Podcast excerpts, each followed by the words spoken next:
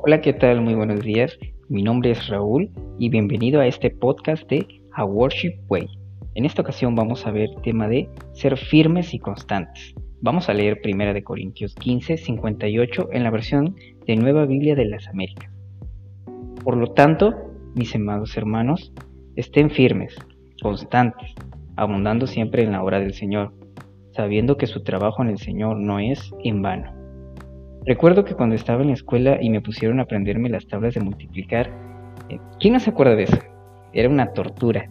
Pasabas horas mirando y repitiendo en voz alta las anotaciones y hacías los mismos ejercicios muchas veces para poder aprenderte dichas tablas.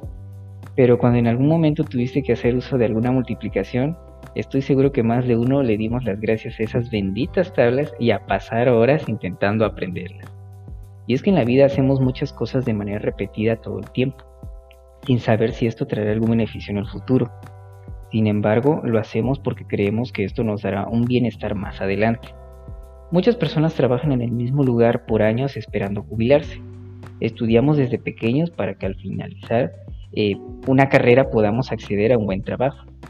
Los padres educan a sus hijos durante toda su juventud esperando que lleguen a ser personas de bien.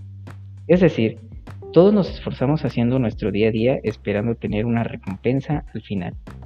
De la misma forma, Dios quiere que nos enfoquemos día a día en hacer su voluntad, que seamos constantes en su palabra, en la oración, en el ayuno y en el amor a los demás. Es decir, que nos esforcemos en todo esto. Esto puede llegar a ser muy difícil, ya que los beneficios de hacer todo esto no se ven tan rápido como trabajar en un lugar donde probablemente te pagarán a la quincena.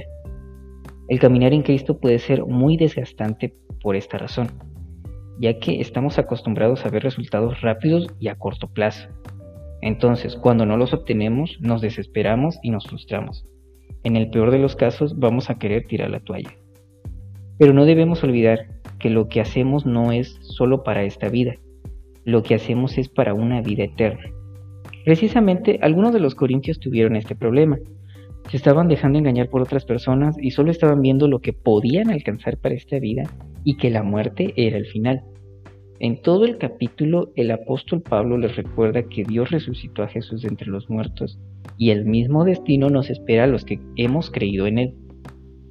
Hay cosas que tenemos que seguir haciendo eh, día con día, como trabajar, estudiar, comer, dormir, entre otras cosas. Todo esto, aunque nos trae un beneficio a corto plazo, se termina con esta vida. Por eso debemos enfocarnos más en las cosas que son para la eternidad. Porque aunque no podemos ver los beneficios de manera tan rápida, Dios nos recuerda que al final nada de eso habrá sido en vano. Así que la próxima vez que tengas dudas sobre si vale la pena seguir en el camino del Señor, recuerda que, por tanto, mis amados hermanos, estén firmes, constantes, abundando siempre en la obra del Señor sabiendo que su trabajo en el Señor no es en vano. Primera de Corintios 15:58.